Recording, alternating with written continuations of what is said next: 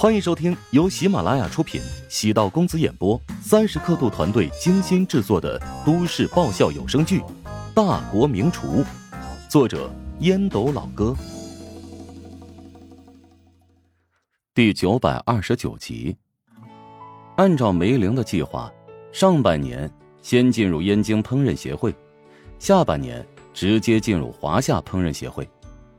虽然并不一定能够带来直接的好处。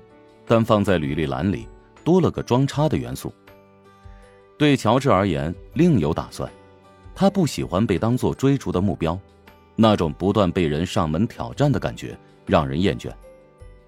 有一个解决当下尴尬状况的好办法，那就是直接从选手晋升到评委。像西天磊这种级别的大师，成名已久，徒弟徒孙众多，地位尊崇。没人会不长眼找他比试厨艺。想要请西天磊出山，一般会聘请他作为评委出席各种活动。当评委的好处在于靠眼力、味觉、经验和口才办事，不需要再抛出好不容易攒起来的底牌。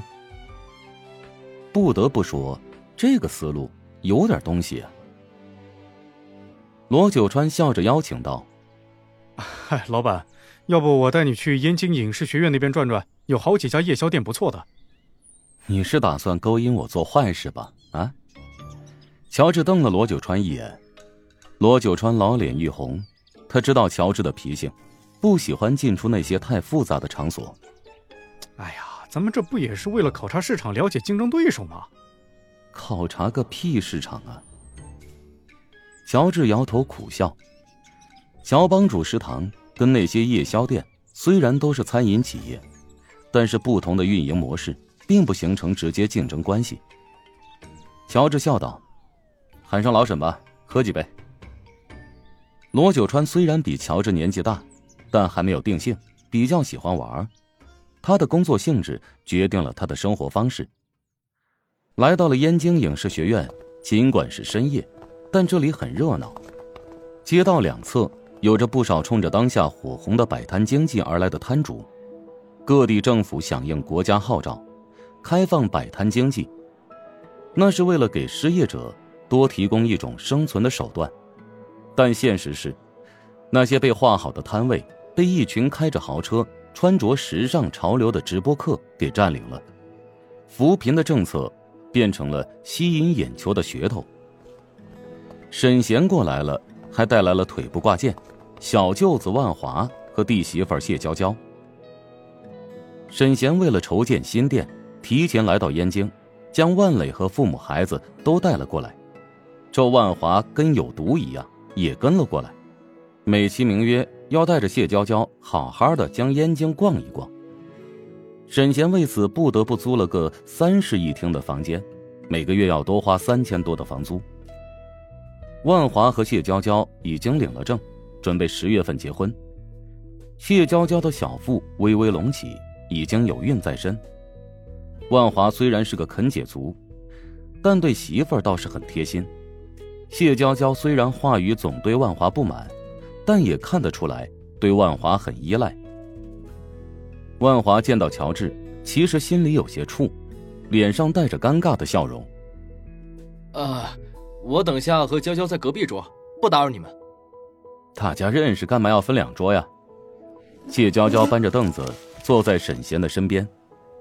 对呀，就坐一桌，大家一起吃也热闹一些嘛。乔治暗忖，谢娇娇的性格挺外向，做事爽利磊落。万华与这相比，楚人与世太幼稚，仿佛没长大似的。罗九川今天请客。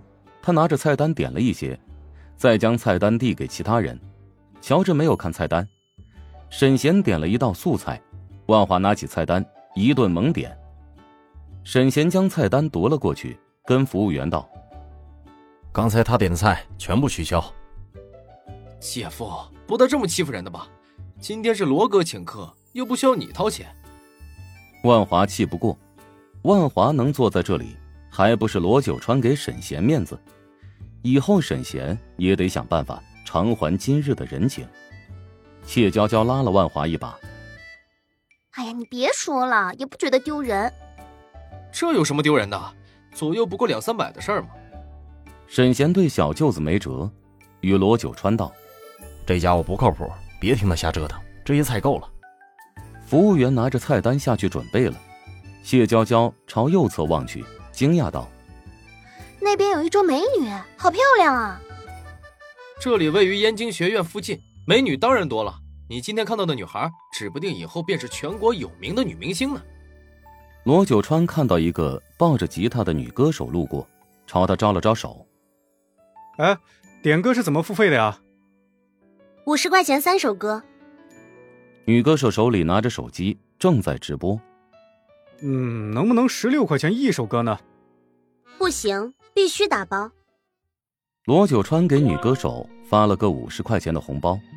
女歌手边弹吉他边唱起来，歌声谈不上多好听，但现场体验的效果不错，气氛渐渐被点燃。女歌手唱的第二首歌正是乔治和刘星刚刚合作的那首，没想到这么快就流行了。看来管哲音乐工作室已经进入正轨了。我有一个问题，你是不是乔帮主？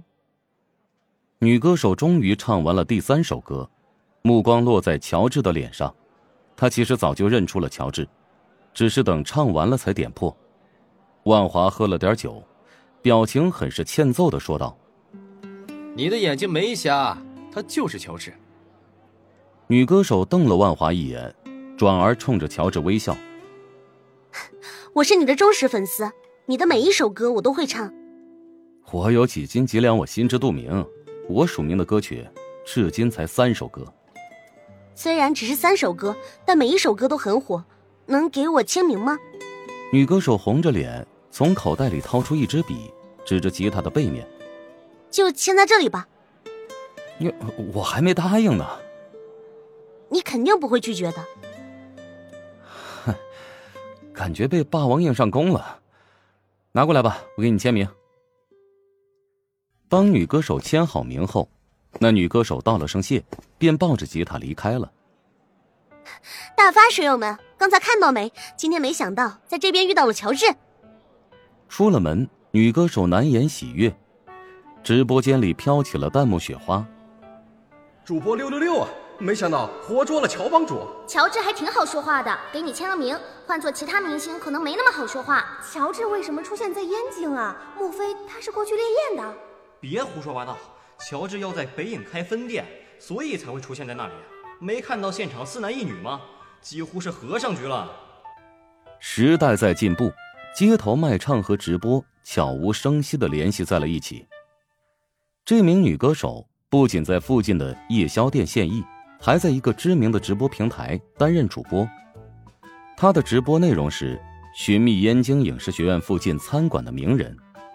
直播间每天观看的人数能有近万人，因此他直播的收入绝大部分时候要比街头卖唱更多。虽然琼金大学城附近的气氛也不错，但燕京影视学院附近的文艺气息明显更胜一筹。他对乔帮主食堂在这里扎根充满了信心。